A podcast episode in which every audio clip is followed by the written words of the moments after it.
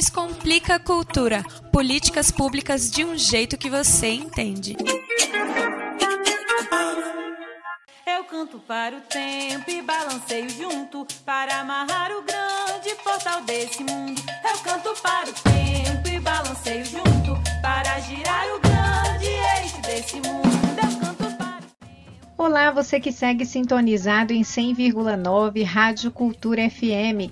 Eu sou Nita Queiroz e ao som da música Tempo, do grupo Seu Estrelo e o Fuad Terreiro, está no ar o Descomplica Cultura, aquela pausa para falar sobre políticas públicas, espaços de cultura, desafios e transformações do setor criativo.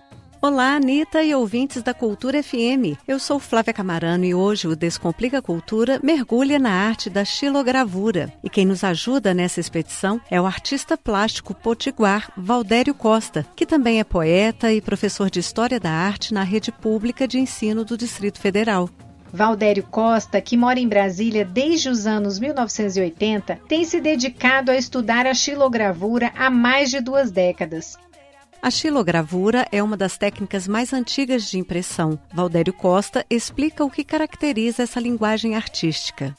Etimologicamente, a palavra xilon é uma palavra grega que significa madeira. Então, é uma forma de expressão artística em que a madeira é utilizada como matriz para a reprodução de imagens. E o processo, ele requer o conhecimento ou domínio de pelo menos três técnicas: o desenho, depois do desenho vem o corte ou entalhe do que foi desenhado na superfície de madeira. E depois disso vem o entintamento, que é quando você pega um rolinho de borracha e passa tinta gráfica em cima do corte ou do entalhe que você fez na madeira. E aí, depois disso, você coloca um papel em cima da matriz entintada, você faz uma fricção, pode ser feito também com prensa, com a ajuda de uma prensa, mas você faz uma fricção que no meu caso eu utilizo muito uma colher, por exemplo, uma colher de latão, uma colher de pau, e aí depois essa imagem que está na matriz de madeira, ela vai passar para o papel.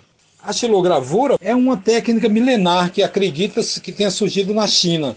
Ela foi muito utilizada na Europa, na Idade Média, por exemplo, para se fazer baralhos, né? E aí principalmente a partir do século XVI, ela virou uma técnica muito utilizada para a ilustração de livros. Quando houve a vinda né, dos europeus para o Brasil, essa técnica veio com, com muitos artistas, e o interessante é que principalmente na região Nordeste, ela ficou intrinsecamente ligada a um gênero literário que é a literatura de cordel. Valdério Costa nasceu em Natal, no Rio Grande do Norte, e desde criança ele teve contato com trabalhos de xilogravura, mas foi no curso de Artes Visuais na Universidade de Brasília que ele viu florescer o encantamento pessoal pelas gravuras feitas a partir de moldes de madeira.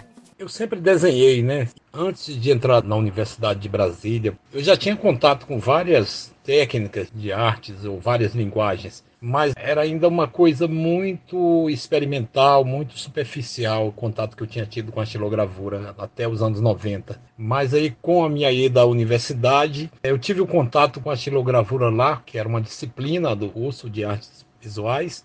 Só que a xilogravura que eu conhecia era ligada ao universo da cultura popular, à artesania, né, ao romanceiro nordestino, literatura de cordel. Então foi como se eu descobrisse a técnica, mas eu trouxesse uma outra, vamos dizer assim, uma outra visão de como produzir uma xilogravura. E aí na universidade eu passei a praticar Embora eu trabalhe com ilustração, com desenho, pintura, mas a xilogravura é o que mais me apraz, na verdade. É o que, é o que eu acho que eu consigo até transmitir melhor a minha visão de mundo, a minha visão de artista. Segundo Valdério Costa, são várias as fontes de inspiração para as xilogravuras que ele produz. O despertar do processo criativo pode vir, por exemplo, de livros, viagens e até de paisagens urbanas do cotidiano. O meu processo criativo em xilogravura, ele envolve diversas facetas. Por exemplo, eu posso fazer um trabalho específico para ilustrar uma capa de um cordel ou um livro, então esse trabalho ele é direcionado pelo texto, né, pela temática que me propuseram.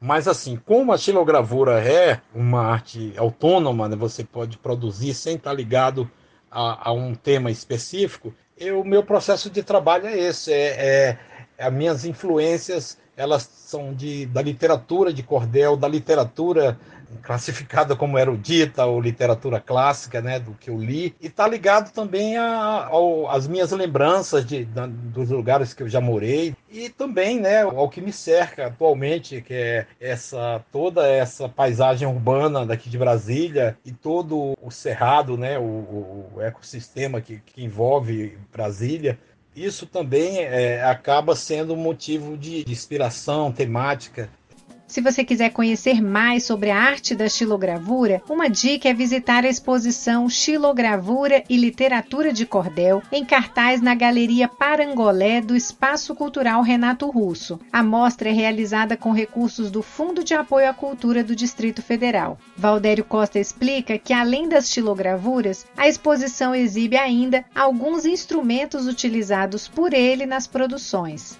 essa exposição que está ocorrendo na Galeria Parangolé é um recorte até pequeno da minha produção em estilogravura. Estão expostas 28 gravuras impressas e acho que duas matrizes e mais um material que eu utilizo para fazer as, as xilogravuras, né?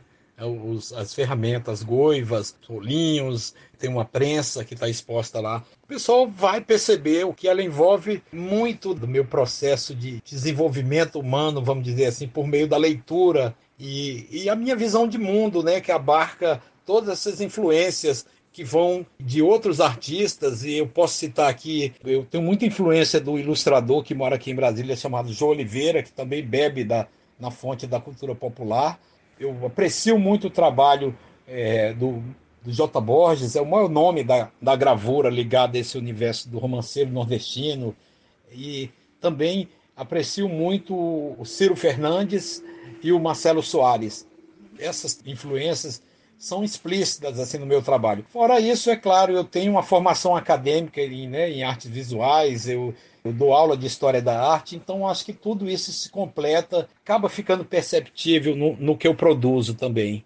A exposição Xilogravura e Literatura de Cordel está em cartaz até 31 de outubro na Galeria Parangolé do Espaço Cultural Renato Russo. E o artista plástico Valdério Costa deixou um convite carinhoso para os ouvintes da Rádio Cultura FM.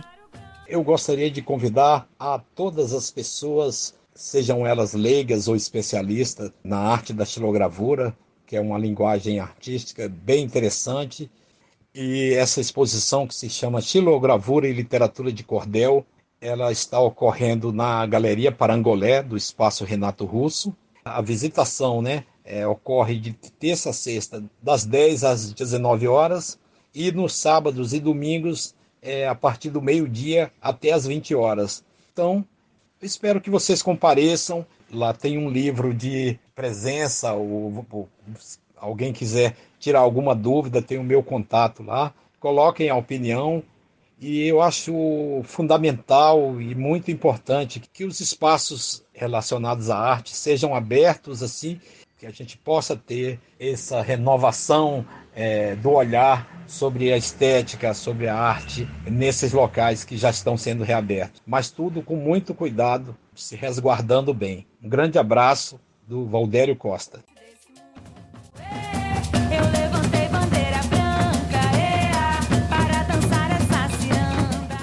ao som de mais um trecho da música Tempo, do grupo Seu Estrelo e o Fuad Terreiro, encerramos o Descomplica Cultura. O tema deste episódio foi a arte da xilogravura, com participação do artista plástico Valdério Costa.